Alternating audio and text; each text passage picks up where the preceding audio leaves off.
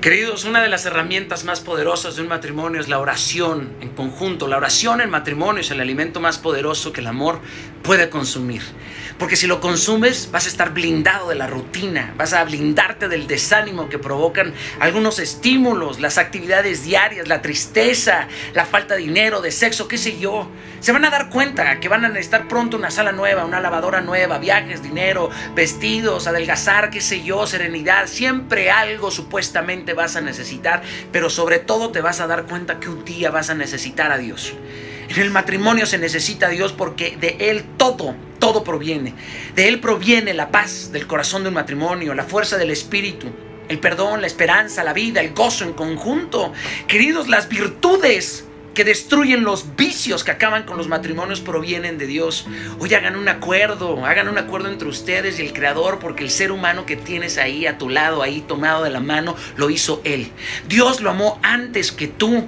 Dios amó antes a mi esposa que yo.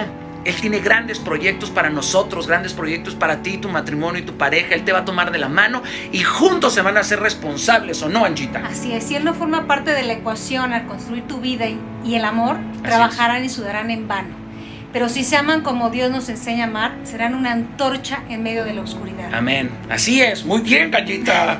Explícales, diles. Una profunda y fiel demostración de fuerza para los demás. En verdad, hoy se cree tan poco en el amor, pero ustedes serán una esperanza para todos, para aquel que no cree, para un mundo, para que vean que el amor es posible. Lo hizo, se dieron cuenta. Queridos, Dios les va a revelar la vida que ha soñado para ustedes. Tengan fe, caminen con fe, porque así va a ser. Así va a ser, de verdad. Que este pacto que hoy ustedes tienen, el amor, como novios, como maridos, como esposos, que sea eterno y cuando pasen a mejor vida continúen riendo por la eternidad. El amor no hay un estado más poderoso en este mundo que estar enamorado, de verdad, y un matrimonio enamorado en, fidelidad, en honra, en gratitud, en tenacidad, en sagacidad, en creatividad, es indetenible, es imparable. No tenemos un matrimonio perfecto, jamás vamos a decir eso. Hemos cruzado miles y cientos de desiertos juntos, pero Dios siempre ha estado en la ecuación. Nunca saquen a Dios de la ecuación y lo que les acaba de decir a ella es muy real.